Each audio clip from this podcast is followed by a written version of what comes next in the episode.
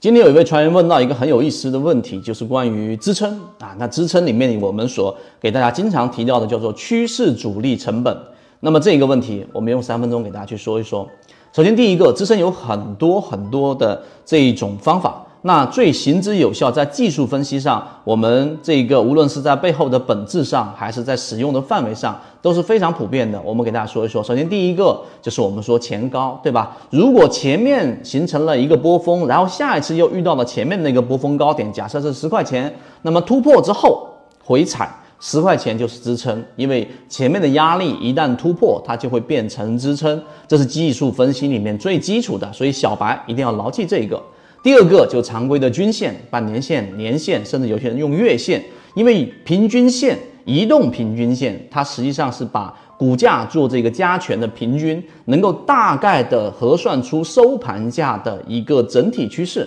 所以半年线、年线往往它也具有一定的支撑性。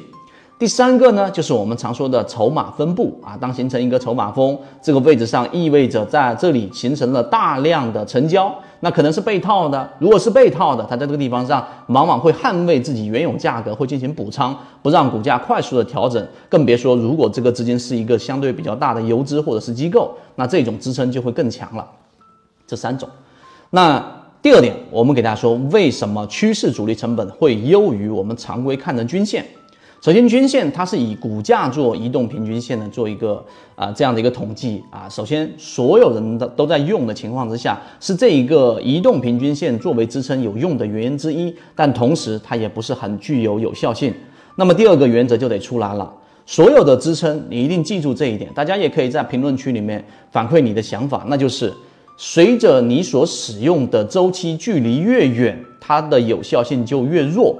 周期越短，它的有效性就越强。这句话其实不是很绕，我们给大家去解释一下。系统进化模型，一步老莫财经公众平台进一步系统学习。那呃，举个例子，如果我们用趋势成本来做支撑的话。如果你看的这个趋势成本的统计周期是一年，那么有效性很弱。那你如果是一个月，有效性比较强。那像我们所说的，大概是以一个周到两个周左右的趋势成本的统计，那么实际上它支撑是最强的。这是第二点。第三点，趋势主力成本和我们常规所理解的主力成本是不是一样的？禅中说禅教你炒股票一百零八讲里面说的一个观念。我们很早之前就给大家提过，是非常确定的。这个市场再也没有所谓的主力或者所谓的庄家了啊！因为以前的制度不太规范的情况之下，是有，例如说像德隆系呀，很多以往的这一种嗯资金系统，然后呢，它会可以去操纵到一个标的，而现阶段其实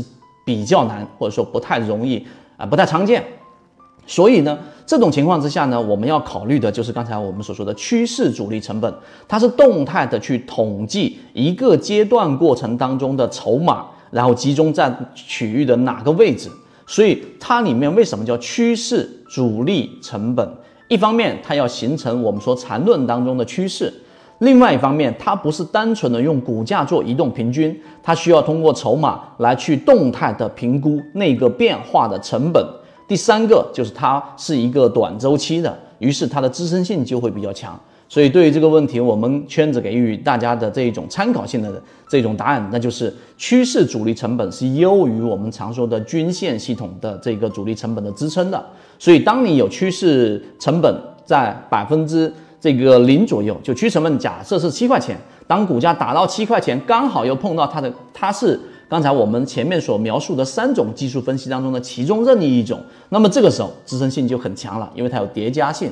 但如果它仅仅是单一的是某个，举例子二十日均线均线的一个支撑，那它的支撑性就很弱了。所以趋势成本作为一个很有效的判断它支撑以及我们介入位置啊是否属于相对高位，它是否会有一个往回拉的乖离率的这一种牵引力的一个重要信号。如果对这个信号感兴趣，可以找管理老师去获取。今天我们就聊这么多，和你一起终身进化。